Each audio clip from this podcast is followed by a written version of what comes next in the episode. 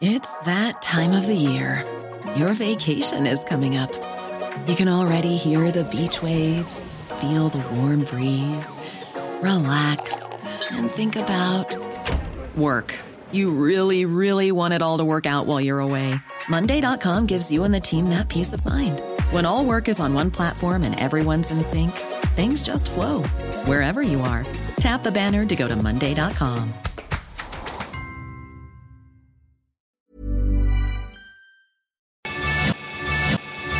lo cuento, te lo cuento. Tu dosis diaria de noticias. Hola, que tengan un bonito inicio de semana todos y todas. Bienvenidos a su podcast favorito, te lo cuento, y a su dosis diaria de noticias, la primera de esta semana. Soy Laura Gudiño y vamos a darle una vuelta al mundo juntos. ¡Qué fachitas las de Chile! La primera vuelta presidencial en Chile catapultó al ultraderechista José Antonio Cast como favorito para ser el reemplazo de Sebastián Piñera. Un cambio profundo. No es sorpresa que Chile ha vivido en los últimos años una profunda transformación social y política. Aquellas intensas protestas estudiantiles que empezaron por el aumento al precio del metro de Santiago terminaron con una nueva constitución para el país, de corte social y diseñada por personalidades de la sociedad, no por políticos. En medio de todos estos cambios, ayer Chile celebró elecciones presidenciales, parlamentarias y de consejeros regionales que se llevaron a cabo con un quórum a tope. ¿Y cuáles son los highlights? Con todos estos cambios y protestas sociales, Chile está viviendo momentos de muchísima polarización, sin la cual no se podría entender que los dos partidos históricos del país, de centro derecha y de centro izquierda, no hayan alcanzado ni el 25% de la votación. Los que sí se llevaron los votos fueron los candidatos de los extremos. Por un lado, el gran ganador de la jornada fue José Antonio Cast, con el 80% de las mesas electorales contabilizadas, sacó un 28.1% de los votos. ¿Y quién es ese?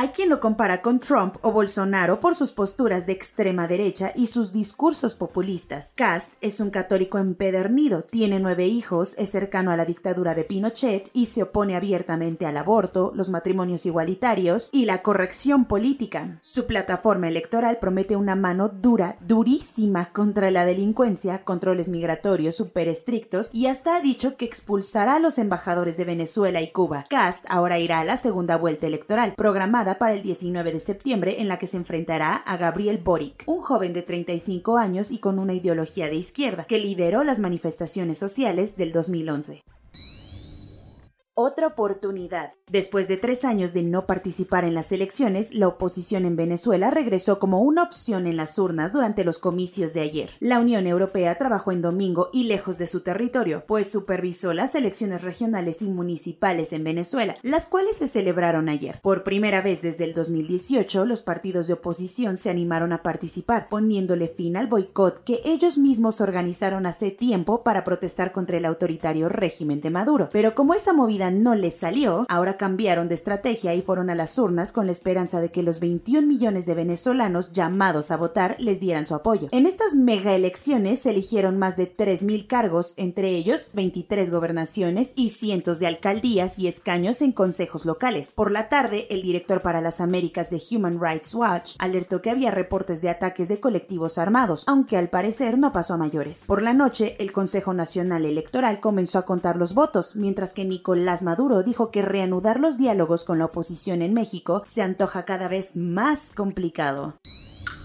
Cuentos cortos. El sábado fue la celebración del 111 aniversario de la Revolución Mexicana y como más de un siglo no se dice fácil, hubo gran fiesta en las principales avenidas de Ciudad de México, donde el tradicional desfile contó con la participación de casi 4.000 militares, 2.500 actores, 2.000 caballos, 71 vehículos y 15 aviones. Orgulloso de aventar la casa por la ventana y aprovechando el contexto militar, el presidente López Obrador defendió en su discurso a las Fuerzas Armadas y se echó flores diciendo que en su gobierno no se censura a nadie y no se violan los derechos humanos.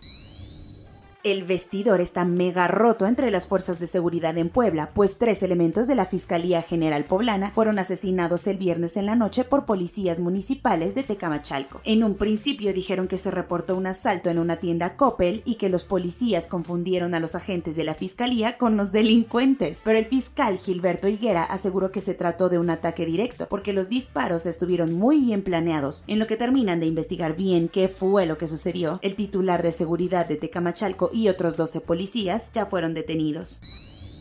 Kyle Rittenhouse, el adolescente que mató a dos manifestantes durante las protestas en Kenosha por el asesinato del afroamericano Jacob Blake, fue absuelto de todos los cargos en su contra el viernes. El jurado tomó esta decisión al asegurar que el entonces joven de 16 años actuó en defensa propia. Sin embargo, el tema ha levantado muchísima división en Estados Unidos. Donald Trump felicitó a Rittenhouse y calificó al juicio como una cacería de brujas de la izquierda radical. Pero personalidades como Kamala Harris aseguraron que esto solo demuestra que hay mucho por hacer en el sistema de justicia estadounidense.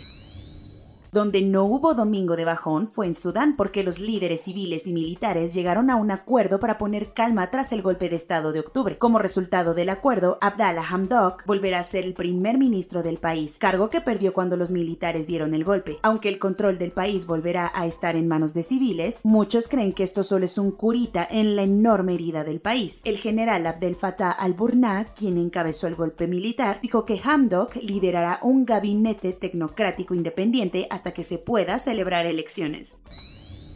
El recuerdo del intenso enfrentamiento entre Israel y las milicias palestinas de mayo pasado se volvió a ser presente este fin de semana en la ciudad vieja de Jerusalén. El domingo por la mañana, un atacante palestino abrió fuego contra un guía turístico israelí, quien desafortunadamente falleció mientras que otras cuatro personas resultaron heridas. El acto terrorista ocurrió en el Monte del Templo, el lugar más sagrado para el judaísmo, hasta donde llegó la policía israelí, que abatió al atacante. Hamas, el grupo islamista que controla la franja de Gaza, dijo que el atacante era un distinguido miembro de su movimiento.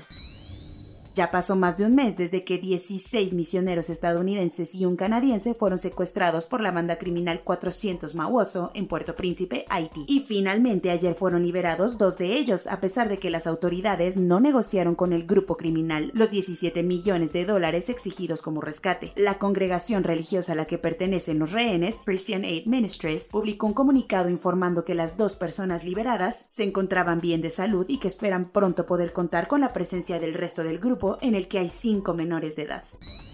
Corona News. En México, el número total de vacunas puestas es de 130.975.650. El número de personas vacunadas con esquema completo es de 64.249.748. Esto representa el 71.79% de la población mayor a los 18 años. Según el reporte diario de la Secretaría de Salud, en México se mantiene una disminución del 3% en contagios por COVID-19. Aunque no estemos como varios países de Europa, el secretario de Salud, Jorge Alcocer, dijo antier que en México ya se presentan pequeños indicios de una cuarta ola.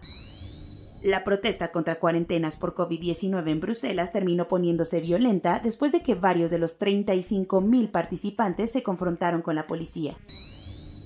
En Holanda tampoco les gustaron las nuevas medidas restrictivas para controlar el virus, por lo que la gente salió a manifestarse en contra de esto el viernes por la noche y al menos siete personas resultaron heridas y muchas detenidas.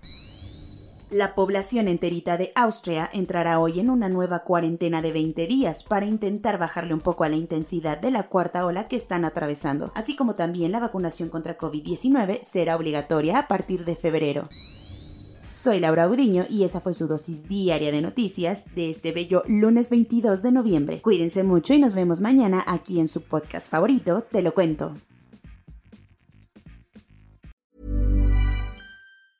Hi, I'm Daniel, founder of Pretty Litter. Did you know cats tend to hide symptoms of sickness and pain? I learned this the hard way after losing my cat, Gingy. So I created Pretty Litter, a health monitoring litter that helps detect early signs of illness by changing colors, saving you money and potentially your cat's life. Pretty Litter is veterinarian developed, and it's the easiest way to keep tabs on your fur baby's health right at home. Go to prettylitter.com and use code ACAST for 20% off your first order and a free cat toy. Terms and conditions apply. See site for details.